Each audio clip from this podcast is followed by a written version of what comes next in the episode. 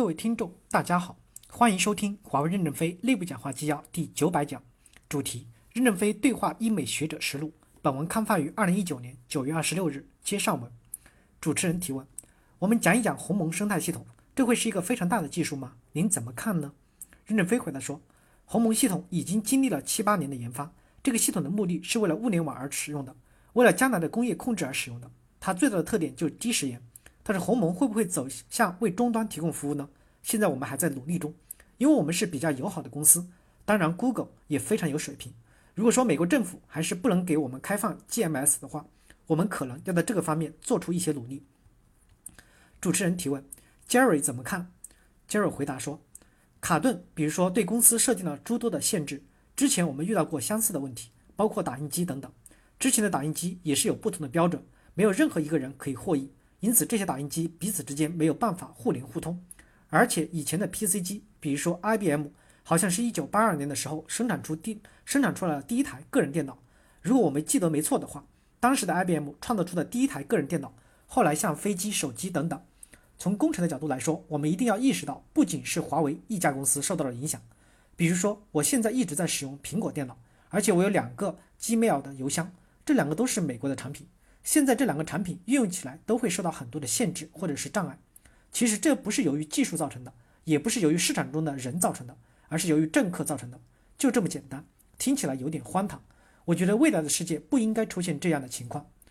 主持人提问：我来问一个挑战的问题。假如说未来真的出现了两个世界、两个系统出现了脱钩，肯定会造成很多的不确定性。你觉得在这样的一个世界当中，谁会获胜？是美国会获胜，还是中国获胜？Peter 回答说：“我觉得会是中国和客户，但要知道，美国的人口可没有那么多。”主持人提问：“你觉得人们会走到哪里去呢？”张文林回答说：“哪一个标准更加的开放，更加的拥抱全球，哪一个就会赢。因为我们在通讯领域已经经历过这么的一个过程了。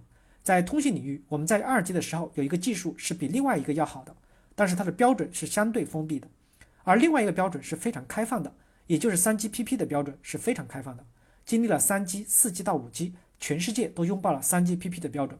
而另外一个本一个本来非常先进的技术，以及投资这个技术的所有公司，都走到了一个错误的道路上。我们公司是亲历了整段历史的，所以对拥抱全球、开放创新和合作共赢，我们是发自内心的坚信这一点。任正非回答说：“我认为全球产生两个生态和分裂的可能性应该不存在。第一点，虽然隔离了我们跟美国科技科学家和教授的往来。”但是教授总要发表论文吧？他的论文发表，我们总能看到。只是土耳其的论文，第二年我们就能看见了；美国的论文，我们第三年可以看见，但我们总会看见。看见了，也总会对我们的科技产生影响。尽管说美国可能跑在前面一点点，我们跑在后面一点，但是来自于喜马拉雅山的雪水是一样的。美国应该说在世界上是最领先的地位，是世界科技最强大的国家，像喜马拉雅的喜马拉雅山的雪水一样。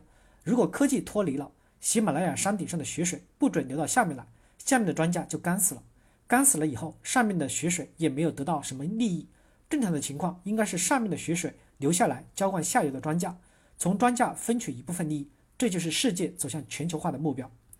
美国如果做了很多的东西不好卖，怎么去让国家变得繁荣富强呢？庄稼活不了，就会想办法打紧，使庄稼存活。所以出现这种情况的时候，就会想办法的替代，否则。科学技术不能商用，不能占领全球市场，那经济就会萎缩。因此，我认为客观的事物排斥哪一家都不可能脱离这个世界，哪一家都不可能重建一个区域性的环境，只是实现的形式比较的坎坷。有个教授写世界是平的，我相信是平的，但是有一部分是冰川，可能过去会很痛苦。但即使是平整的冰川，也要小心一点。不管怎么样的崎岖的道路，世界的道路都是通的。已经是互联网时代了，互联网时代在讲科技脱钩。再讲划分区域自治，这根本不现实。刚才张文宁也讲了，到底哪个标准是胜利的？二 G 的时候，CDMA 是占住技术优势的，GSM 那时候没有那么好。谁救了 GSM？我们中国，因为 CDMA 对中国提出了一系列的苛刻条件，中国不接受，就大量买了 GSM。GSM 在中国有可能打电话打着打着就断了，但是毕竟是在大规模的被应用，也能被修改。3GPP 在这种环境下就迅速的前进。第二点是更开放，数千家、数万家、数十万家涌进来拥护三 GPP 的标准，因此也就形成了一种生态，于是就一直在推进这个生态，这个生态就推到了今天的五 G 五 G 的胜利实际上是三 GPP 的组织的胜利。感谢大家的收听，敬请期待下一讲内容。